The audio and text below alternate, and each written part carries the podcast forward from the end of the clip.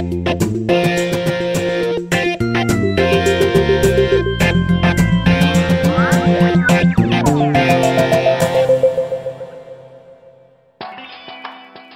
安，你好吗？欢迎收听老周的 Money Talk，在这里我们聊聊钱和财富。我们今天呢看到了一个蛮特别的新闻，要跟大家来分享，就是 ESG 这个嗯全球都热门讨论甚至是实行的话题呃倡议，在美国甚至可以说是部分欧洲国家哦都碰到了一个逆风哦，而且这个逆风非常的强劲。强劲到了全美国各地，似乎都正在刮起这个反 ESG 的逆风。所以今天要跟大家谈一谈，谁杀了 ESG？Who？谁？凶手是谁？哦，也许很多很多人都是凶手。我们今天要跟大家谈四个重点哦。第一个重点是拜登为什么要拒绝国会的反 ESG 投资法？好，那什么是反 ESG 投资法？这跟大家稍后会说明。第二个重点呢，是回顾一下二零二二年的时候，马斯克对于 ESG 评鉴等级的愤怒跟批评。哦，第三个重点呢，是要回顾去年，也是在去年哦，巴菲特为什么被 ESG 这个话题给针对了？哦，为什么有人敢敢呛巴菲特，敢臭巴菲特？到底他哪里做错了？股神哪里做错了？做不好？哦。第四个重点呢，就是全美国当前的反 ESG 大战哦，所以可以看得出来，反 ESG 大战正在呃美国各地热烈的上演哦。首先，第一个看到的就是说，我们在三月底的时候有一则财经新闻哦，美国的财经新闻显示说，拜登第一次动用了否决权哦，拒绝了国会的反 ESG 投资法。这是什么呢？哦，为什么他会需要第一次动用否决权来反对国会的法案呢？哦，原因是这样，就是共和党本来有一个法案，就是他们要反对年金的基金管理规则。哦，就是年金的基金管理规则，就是说在选择标的跟流程上面呢，他们需要考虑所谓的进步原则，就是 progressive principles。这些进步原则当然就包含了我们今天的主角 ESG 嘛，哦。包含了有没有对环境友善，是不是能够近零排放哦，不只是碳而已，甚至是包括甲烷啊等等其他的气体。那此外呢，在社会责任、社区跟员工的这个成长、社区的关这个这个关系的维护方面做得怎么样？然后呢，公司治理还有很重要的一块是治理，这 governance 这块公司的董事会的落实的政策，然后独立性，然后监察等等的，在这三个方面能不能够做到所谓的进步原则？哦，是在。原来在年金基金管理规则上面，美国有一些规定的啊，但是共和党并不这么看。美国的共和党认为呢，劳工部让退休基金经理人有依照这些 ESG 的规则来选股，这是不对的。应该是要让最重要的是股东要赚钱，股东的价值要最大化，退休基金的受益人的价值跟他未来长期能领到钱要最大化。而不是考量这些所谓的进步原则，进步不能够保证让你赚钱哦，这是共和党的论点哦。那共和党反对，反对所谓的年金基金要考虑进步原则哦。但是呢，拜登认为这个法案不能，就是共和党的法案不能够被通过哦。就是拜登认为说，经理人要能够保护他的储蓄哦，不管。共和党极右派的这个议员呢，是不是认同？哦，白宫这边只有认为说，整个共和党的反对意见呢，就是一种政治干预。哦，虽然说当初众议院的共和党是有优势的，所以他们通过了这个法案。哦，但是拜登用他的否决权给否决了。哦，而且啊，在参议院这边呢，民主党虽然是当初是占多数，但是民主党有三个人缺席，然后还有两位民主党跑票。哦，所以所以后来这个可见这个。基于民意压力，哈，这个三个人缺席，两个人跑票，所以这个法案共和党主主推的这个法案还是过了，哦，所以送给拜登签署，但是拜登拒绝签署，哦，所以所以这个利益关系显示呢，就是其实美国的石化产业或者说这个化石能源产业，当然它有非常多呃跟 ESG 有抵触的地方，哦，那这慢慢似乎已经成为一个全美国各地。在所谓的进步哦，这个进步是有引号的进步，这个观念上面的根本性的差异跟跟歧见，我觉得是一个是个蛮蛮有趣的现象。好，那我们第二个主题呢，就要来谈一下，除了说拜登最近发这个这个发发动否决权的这个攻势之外呢，去年哦，其实特斯拉没有被列入哦所谓的标普道琼指数，它就已经掀起了这个 ESG 的呃真实性、公平性跟客观性的一个论战哦。这是我们第二个重点是什么呢？就是在去年五月的时候，特斯拉并没有被列入标普五百 ESG 指数哦，然后。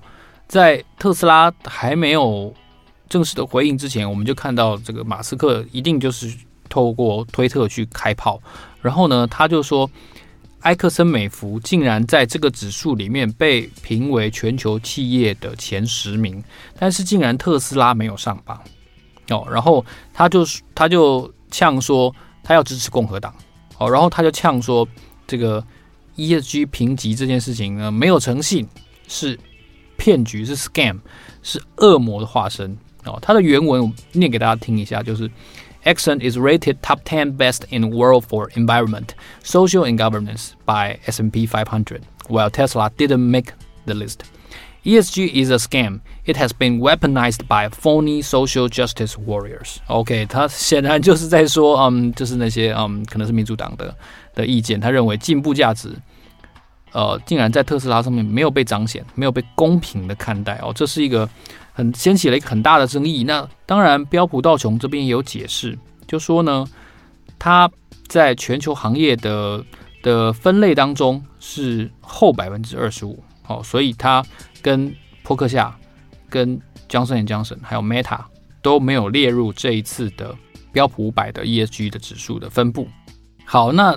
这个标普道琼这边呢，他也点名了，就是说他在弗利蒙工厂，他有一些种族歧视的行为哦。他们的管理人员呢，竟然去特别的歧视黑人，然后在收入啊，不管在职职务啊，不管在工作待遇上面，黑人都特别被针对，然后被投诉，所以这也导致了特斯拉被加州政府控告。而且同时，别忘了特斯拉先前有发生过一些，呃，自动辅助驾驶系统的伤亡事件哦，这些事件它也还没有落幕哦，所以，呃，指数公司认为呢，我们没有列入它成为 ESG 的排行榜之一是有理由的哦。但说实话，我们从直观上来看，当然没有被列入指数，肯定对某些呃被动式买盘是有直接的影响，但它它真的。它真的公平吗？就是电动车明明就是一个为了世界的排放啊，净零排放在努力的公司，那但是在排行上面，竟然有化石能源的公司竟然成为了整个指数的成分股，但是做电动车的反而没有，而这在当时出现了一个很讽刺的一个对照，非常讽刺的一个对照。然后很显然的是，化石能源确实是造成今天气候问题的一个。元凶之一哦，但是特斯拉却没有被列入，导致特斯拉出现了一个相当大的一个讽刺的情境。我先前也做过一集节目哦，就是现在的这个第三个重点，贝莱德跟这个道富集团 （State Street） 他们呢，非常的呃推崇，不能说推崇，努力在推动呃机构投资人高度重视他们被投资的公司实际上 ESG 的落实的情形哦，所以像贝莱德就认为说。呃，他们有许多的被投资公司呢，董事会因应相关的政策作为不够不到位哦，所以他们曾经在二零二二年呢，否决了许多位他们被投资公司提出来的董事的人选，有多少呢？有两百五十五个这么多哦，整整是前一年的四倍之多。在前年的二零二一年的股东会上面，这集有做过，就是巴菲特也跟贝莱德有过一些纠纷。哦，为什么呢？因为贝莱德认为，波克夏公司它的气候风险管理资讯是不足的，就是他他的他的资讯披露不够，无法让机构投资人了解波克夏能不能够充分的因应所谓的气候风险。哦，所以贝莱德就认为呢，波克夏投反对票，然后波克夏呢是不适应 ESG 越来越重要的一个世界哦。实际上不是只有贝莱德一家，当然它是全世界最大的这个呃资产管理公司哦，所以他说的话是非常有分量的。但不是只有贝莱德哦，包括我刚才提到的道富集团哦，然后包括呃有一家这个资产管理公司叫做路博迈哦，路博迈也在也在那一次波克下当中对波克下提出了一个质疑。那甚至是很多外资投票的时候会做顾问的这个 Glass Lewis，然后还有 ISS 哦，他们都已经列出了明细的这个 guideline，可以让外资对那些 ESG 治理不到位哦，或者说根本失败的公司的董事哦要求负责哦。所以你看，我们连巴菲特在在他的议程上面都会被投反对票。哦，这而且是为数不少的反对票哦，所以可见，如果如果大家都敢挑战巴菲特的时候，其实这件事情就显得它的重要性越来越大了哦。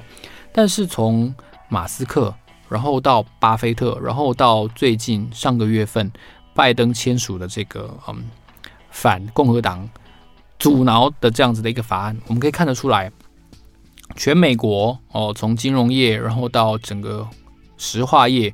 乃至于许多的这个一般人啊，对于 ESG 的支持与否，其实是越来越分歧。所以这是我们提出来的第四个重点的观察，就是全美国现在正在陷入一场反 ESG 的大战，而且这个大战是糅合了共和党跟民主党的两大阵营的政治旗舰的一个论战哦。因为大家都知道天堂很美好。